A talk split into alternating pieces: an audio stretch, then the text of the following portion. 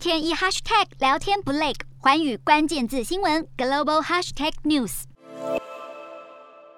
美国近来不断释出有台讯号，像是世界卫生大会将在二十二号登场，美方主张台湾是全球卫生界优秀又负责任的成员，呼吁世界卫生组织以观察员身份邀请台湾参与。第七十五届世界卫生大会将在二十二号到二十八号于瑞士日内瓦召开，但台湾还没有收到邀请。不过，已经有十三个成员国提出邀请台湾以观察员身份出席的议案。世界卫生组织总务委员会也预定在二十二号开议当天，针对台湾议案举行闭门讨论，并在二十三号决定是否排入议程。另外，英国金融时报报道。拜登政府试图加速对台军售，但华府认为先进战斗机和军舰等武器在对抗中国入侵上作用有限，希望台湾着重于反舰飞弹、防空和飞弹防御、指挥通信、侦察以及预警系统等能力，但却引来美国商业团体批评。华府只批准出售自认对台湾抵抗中国全面入侵不可或缺的武器，会造成台湾武装部队实力落差。